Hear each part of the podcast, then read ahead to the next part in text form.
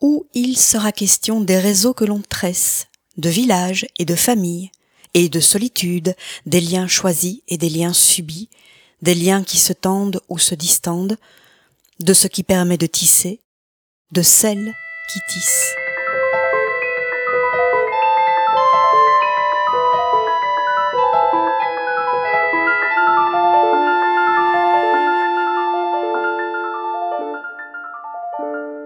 Quoi ça sert une maman Tisser les fils.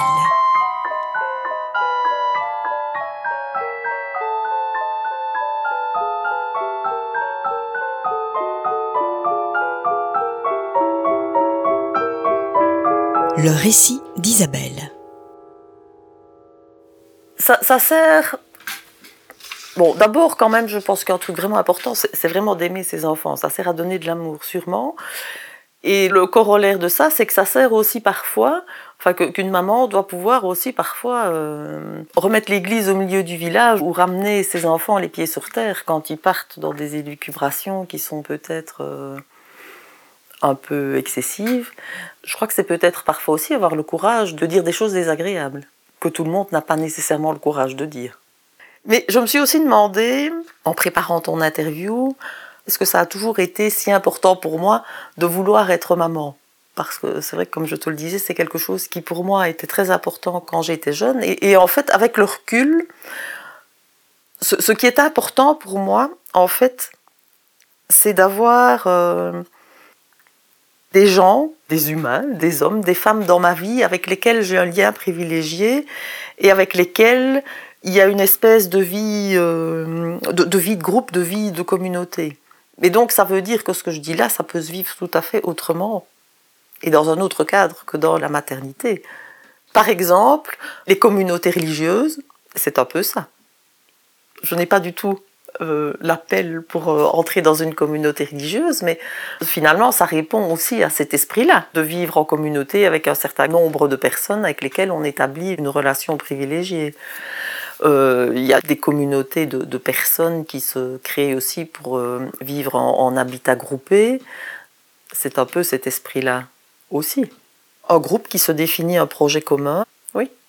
Voilà, euh, rupture parce que je suis ici, ça fait 22 ans. Le récit de Barbara. Et c'est vrai que je n'avais pas ma maman ici quand j'étais euh, euh, enceinte et quand j'ai eu Igor. Et ma grand-mère est décédée quand j'étais ici, donc c'est vrai que j'ai eu une rupture.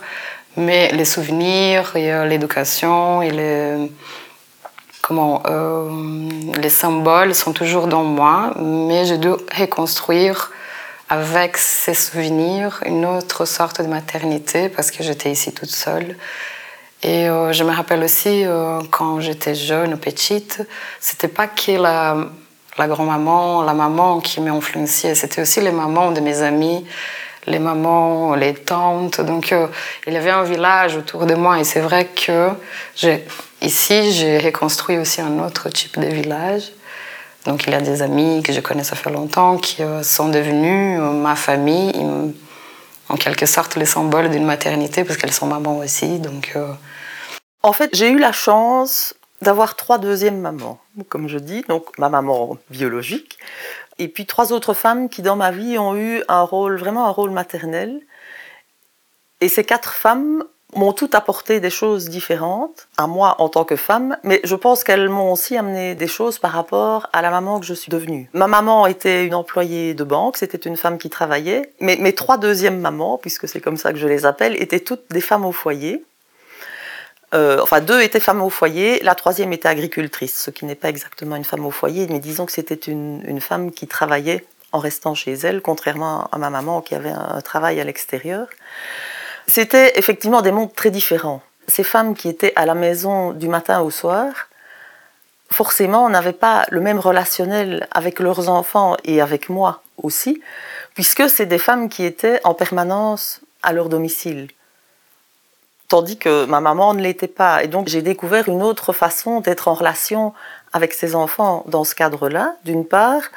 D'autre part, euh, il y avait certaines de ces femmes-là des, des familles qui étaient des, des familles nombreuses, ou des maisons où il y avait énormément de va-et-vient, ce qui n'était pas le cas chez moi. Donc j'ai vu des façons de vivre très différentes, des lieux de vie qui étaient différents, des façons de vivre qui étaient aussi très différentes, le rôle du père qui n'était pas le même non plus dans, ces familles. Donc c'était, oui, je trouve que j'ai eu beaucoup de chance d'avoir une approche aussi à la fois intime et diversifiée de ce que pouvait être une vie de famille et une vie de maman. Parce que c'était quatre mamans qui étaient, euh, enfin je pense que je peux le dire, épanouies dans leur rôle de maman.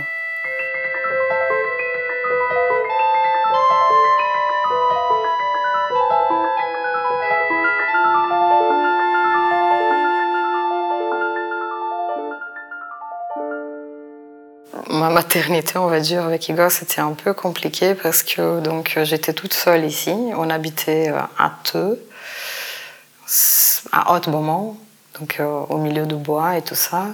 J'étais très heureuse et tout, mais je devais tout faire euh, toute seule. Et finalement, j'ai eu une pré-éclampsie. Et j'ai dû avoir Igor à 8 mois au lieu de 9. Mais rester dix jours à l'hôpital toute seule comme si j'étais malade parce qu'il fallait voir si je n'allais pas avoir de, un éclip, éclip, éclip, je sais pas dur. Donc euh, j'avais donc une pré-éclampsie, c'est quand euh, j'ai découvert après, hein, et apparemment c'est très répandu à la première grossesse. Tu as plus de plaquettes euh, dans le sang et tu peux avoir des attaques épileptiques. Euh, donc c'était très solitaire. En même temps, euh, je voulais ça, mais en même temps, pourquoi on ne sait pas. Donc euh, voilà, il y a eu. J'étais 8 ans avec mon ex-mari, on avait une maison et Igor est, venu sans qu'on programme. Donc c'était un accident après que j'ai arrêté la pilule. Et c'est vrai que son père m'a culpabilisé après, donc c'était pas vraiment un moment de gaieté et que mes parents n'étaient pas là. En plus, c'était aussi euh, quelque chose de très euh, dur, mais que je sens maintenant, au moment même, euh, je n'avais même pas réfléchi à ça. J'ai toujours été aussi assez solitaire. Hein. Le récit de Claire. Je suis pas devenue encore plus entourée en devenant mère, ça c'est sûr. non, non, ça c'est clair que non. Bien que après, avec l'école et tout ça, ça change un peu la donne. Mais au moment de la petite enfance, Ouais, là j'étais fort seule. Mais je crois. Euh, parce que comme on avait choisi un modèle euh, qui nous est un peu tombé dessus, hein, il se trouve qu'on a été des parents un peu comme ça.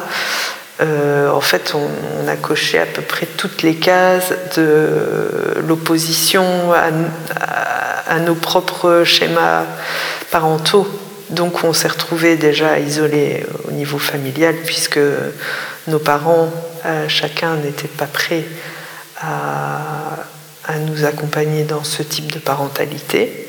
Et puis on s'est retrouvés isolés au niveau euh, amical parce que bah, nos amitiés étaient beaucoup liées à nos emplois et que comme euh, on devait s'occuper des enfants, bah, on voyait plus nos amis qui nous en plus avaient vraiment le culot de nous reprocher hein, de faire passer notre famille avant euh, notre travail, enfin qui était de l'amitié bien sûr, c'est pas du travail, et, enfin c'est de l'amitié, enfin c'est du travail, enfin bref. Après il y avait les amis en France qui, euh, bah, soit c'était des, vieux potes et donc bah, comme je t'ai dit, hein, c'est des, des, gens, euh, nos, meilleurs amis sont célibataires, plus ou moins célibataires et, et en tout cas sans enfants. On est quand même entouré de de punk au mode de vie alternatif. Voilà, ça c'est les amis Enfin voilà, c'est nos amis les plus proches vivent comme ça, quoi. Et on fait souvent un choix un peu éclairé de... pour pouvoir maintenir ce mode de vie, euh, euh, bah, pas s'encombrer d'enfants. Et ceux-là ont toujours continué à venir nous voir. Et d'ailleurs, c'est, je crois que c'est vraiment ceux avec qui j'ai, j'ai le plus de liens, quoi. Voilà eux enfin, comprenaient, ou en tout cas euh, continuaient à venir et voilà, à boire du rhum jusqu'à 2 heures du matin, où là il y en avait un qui se réveillait, l'autre euh, qui venait de se rendormir, enfin, ils s'en foutent, ils sont là trois jours, ils repartent, ils dormiront dans la voiture, enfin. Donc on a continué par exemple à aller en vacances, voir, euh, voir ces potes-là. Alors finalement, Igor est né en bonne santé, tout a bien se passé, mais j'ai eu une césarienne.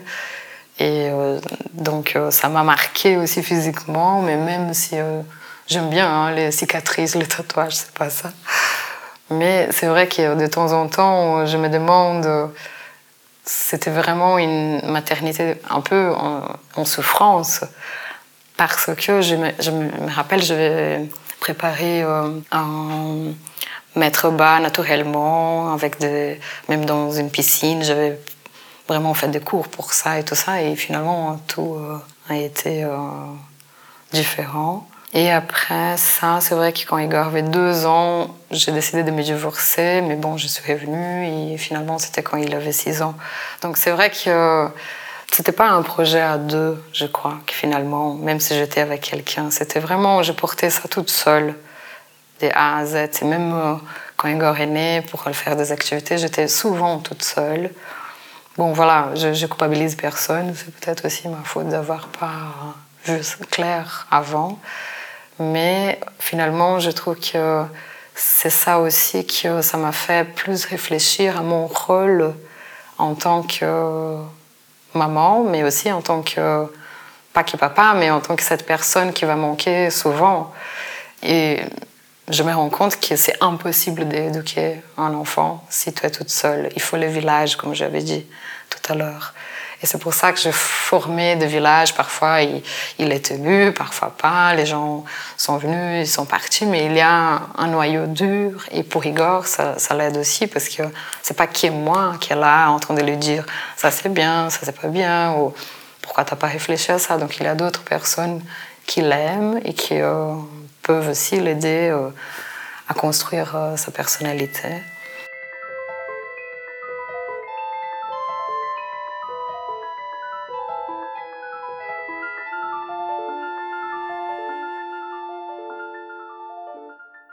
Oui, c'est vrai que dans une famille, euh, les enfants ne choisissent pas d'être là.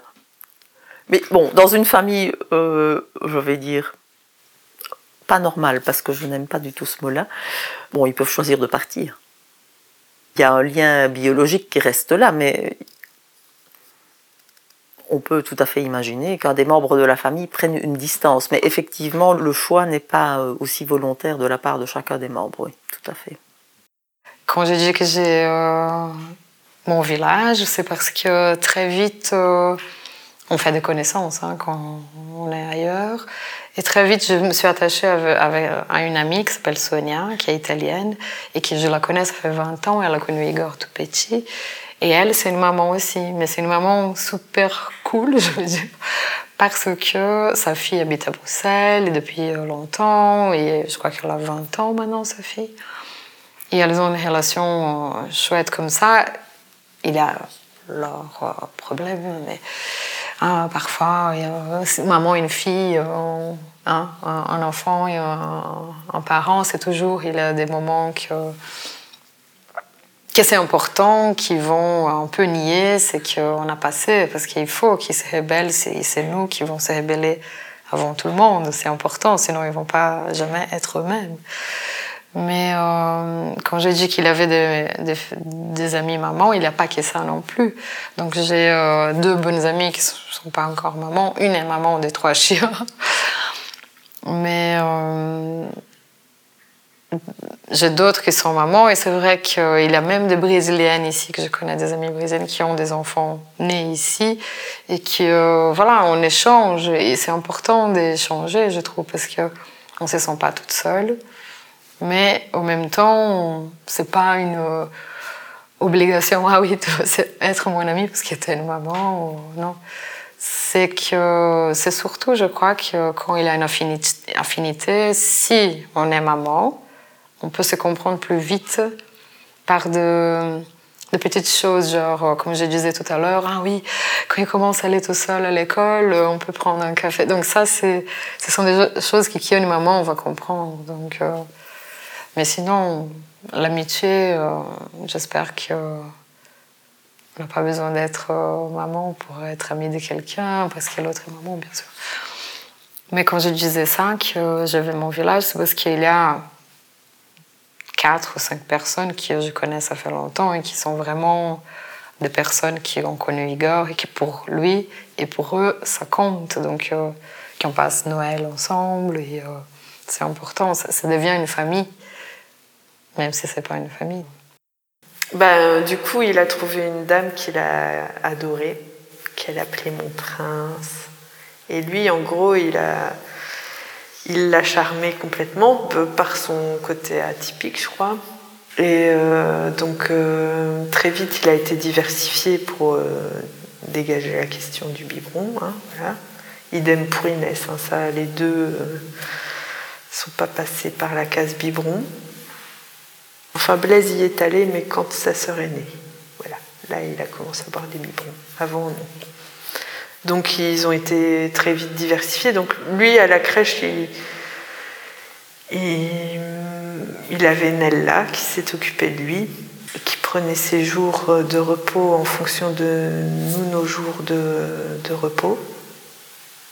T'imagines? Il a été jusqu'à ses trois ans à la crèche parce que bah, au niveau horaire et tout ça, pour nous, c'était vraiment super compliqué. Et donc, il faut dire que Pierre-Nicolas était de, fin de journée, de soirée, moi aussi. Donc, on a trouvé une crèche qui ouvrait jusque 19h et on n'avait pas de relais, donc on le laissait jusque 19h et ils ont été super, ils acceptaient qu'on l'amène jusque 11h. Donc ils faisaient des 11-19 quasi tous les jours. Hein.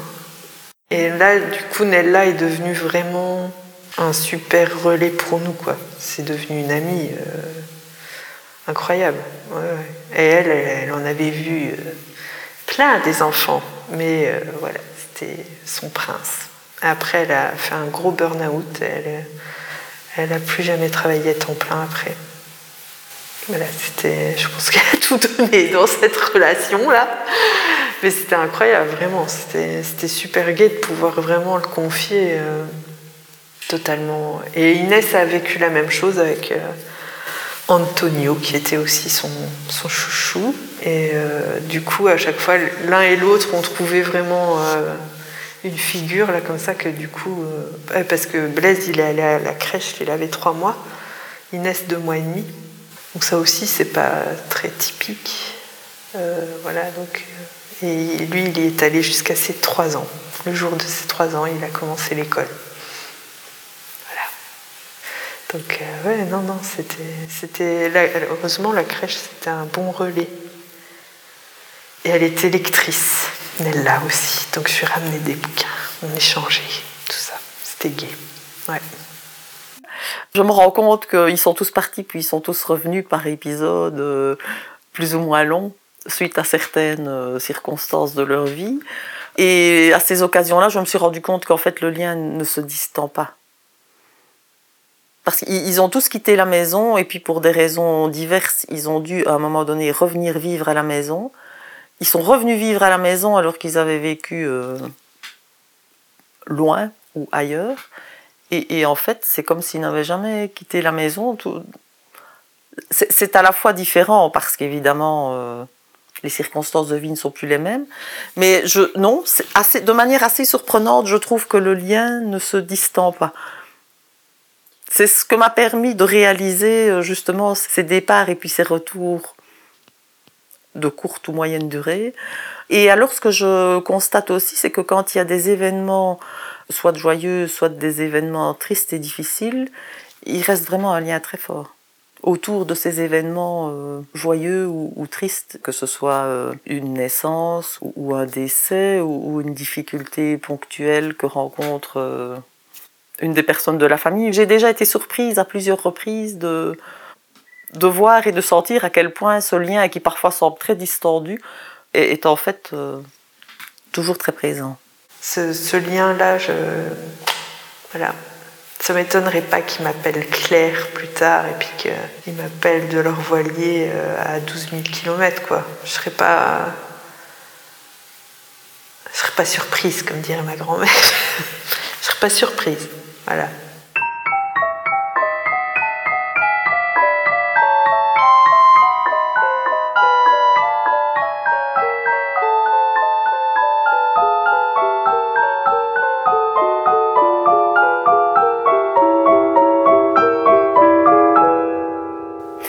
Il y a une chose que, enfin deux choses que je voudrais encore dire, c'est que les enfants, en fait, mes enfants ont toujours été mon moteur. Ça a vraiment été dans, ma vie euh, quelque chose qui m'a toujours permis d'avancer, de rester debout. C'est comme un poids de stabilité, une certitude dans ma vie et quelque chose qui vraiment me fait tenir debout, me fait avancer. Oui, ça certainement. Le récit d'Angélique. Oui, maman était quelqu'un de gentil. Oui, maman avait euh, beaucoup de plaisir à s'occuper des autres et, à faire en sorte que, ben voilà, qu'ils soient heureux de ce qu'elle faisait pour eux et des choses comme ça.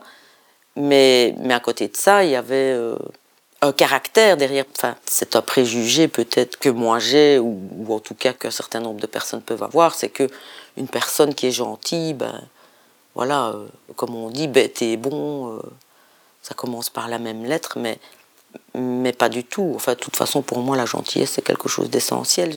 Je, ne sais pas pourquoi. Je ne sais pas pourquoi. De nouveau, ça doit peut-être venir de mon éducation ou, alors de la chance que j'ai d'avoir vu une maman gentille et que c'est quelque chose d'important pour moi parce que parce que ben, ça me convenait d'avoir une maman gentille. Je pense que c'est plus agréable que, que de se faire crier dessus. Je pense que pour elle, bah, c'était aussi quelque chose qui était important. Euh, euh, la gentillesse, et qu'au regard de ça, ça lui procurait du plaisir et elle savait aussi manifester euh, ce qui serait bien pour elle. Donc on est resté presque une dizaine d'années avec elle toute seule. Pendant ces dix ans-là, ben, c'était pas évident. C'était pas. Il y avait de la joie dans des choses du quotidien. Maintenant, ben voilà, quand elle s'est remariée avec Nicolas, ben là, je vais dire, elle a été, si on peut dire ça comme ça, un peu récompensée de ces dix années de. Voilà, c'était difficile quand même. Hein, comme je dis, maman, c'était vraiment une courageuse. Elle partait travailler à 7 h du matin jusqu'à 4h30, puis elle allait encore euh, nettoyer dans un endroit, et puis elle allait encore aider mon parrain dans son restaurant. Tout ça pour que qu'on ait tout ce qu'il faut. Euh, pour être bien habillé, pour avoir des jeux comme les autres enfants, pour bien manger. et, puis maman, bon, était quelqu'un qui aimait bien euh, de faire à manger. il y en a beaucoup qui crient euh, au secours en parlant de l'adolescence. Moi, j'ai trouvé cette période-là euh, extrêmement gaie, très fatigante, très, très perturbante parce que ça, il faut se remettre en question. On est bousculé, on est engueulé, beaucoup, beaucoup engueulé. Euh, il y a des moments où c'est fort électrique, mais je trouve que sentir ce, bouillonnement euh, chez les jeunes, je, trouve ça très. J'ai trouvé ça en tout cas très stimulant et très intéressant, vraiment. Et puis après, quand les enfants euh, commencent à travailler, deviennent adultes, là c'est une autre étape et il faut à ce moment-là. Enfin, c'est ce que j'ai essayé et que j'essaye encore de faire. À ce moment-là, on est plus dans une relation qui n'est plus réellement de parents-enfants, qui est plus dans une relation d'égalité. Et puis, euh, si on regarde vers l'avenir, si on a la chance de devenir vieux et un peu dépendant, là, la relation va s'inverser. et donc, euh, ce sera encore une autre étape euh, à laquelle il faudra s'adapter, mais c'est pas pour tout de suite. J'espère. Quand maman a perdu sa maman, ça a été vraiment quelque chose de difficile parce qu'elle allait voir sa maman quasi, quasi tous les jours. Elles étaient très liées. Et il faut dire aussi que ma grand-mère euh, a été toujours un soutien pendant notamment ces dix années là qui n'étaient pas faciles. Elle s'est aidée l'une l'autre, mais surtout, je sais bien que ma grand-mère a toujours été là, notamment ben, pour s'occuper de nous, puisque maman travaillait beaucoup. Euh, ben, elle n'avait pas d'inquiétude parce que tous les jours, on allait dîner chez ma grand-mère, on rentrait de l'école, on allait chez ma grand-mère. Donc, euh, elles étaient très liées. Et quand maman a perdu sa maman, ça a été vraiment quelque chose d'extrêmement difficile parce que voilà, elle lui manquait beaucoup. C'est peut-être ça. Et quand, ouais, c'est ça. Quand, quand j'ai rangé les affaires de maman, j'ai retrouvé, euh, euh, j'ai retrouvé cette lettre-là. Je vais te la lire comme ça. Euh. Et maman avait gardé ça donc quelque part. et bah, j'avais 20 ans quand, quand ma grand-mère est décédée, ou 20, non, peut-être 22 ans. Je vais en avoir 53, donc ça va quand même. Donc tu vois, je lui écrivais, donc en ce moment, ce n'est pas tout rose, alors j'ai eu envie de t'écrire pour que tu saches que je suis là et que je pense à toi. Ça me fait mal de te voir comme ça, avec tout ce qui te tombe sur la tête en même temps. J'aimerais pouvoir t'aider, te soutenir, mais que faire? Je, crois qu'on est tous à cran et c'est pour ça qu'il faut qu'on se serre les coudes. Excuse-moi pour mon comportement avec Nicolas, donc ça c'est le mari de maman. J'aurais dû mordre sur ma chic. Je n'aime pas que vous vous disputiez à cause de moi. Quand je te dis que je t'aime très fort, je ne le dis pas pour te faire plaisir, c'est sincère, que lorsque tu as mal, j'ai mal aussi. Lorsque tu n'es pas bien, je me tracasse. Depuis 23 ans, j'ai toujours pu compter sur toi. Aujourd'hui, je voudrais que toi aussi, tu puisses compter sur moi. Quand je vois à quel point j'ai encore besoin de toi, j'imagine la peine que tu peux avoir depuis que ma reine est partie. Je t'écris parce que je veux vraiment que tu saches que je suis là, que je t'aime. Merci pour tout ce que tu as fait pour moi et pour tout ce que tu feras encore. Je t'embrasse très fort, Angers. Donc, c'est vrai, quand j'ai retrouvé ça, bah, j'étais quand même fort touchée parce que, voilà, c'était rangé dans une boîte ou je ne sais pas quoi. Enfin, c'était gardé. Euh, c'était même pas rangé dans une boîte. C'était encore, euh, encore mieux que ça. C'était dans son portefeuille, je me souviens maintenant. Donc c'était un papier qu'elle avait sur elle tout, tout le temps, dans son portefeuille.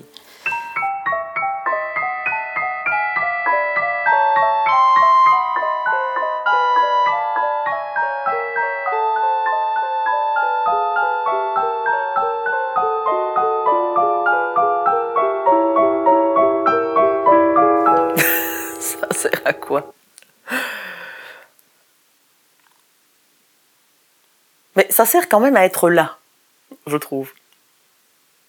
Rien, que la présence, c'est déjà beaucoup. Euh, maintenant, il faut que ce soit une présence aimante, évidemment. Ça, c'est plus compliqué. Au quotidien, tout le temps. À quoi ça sert une maman?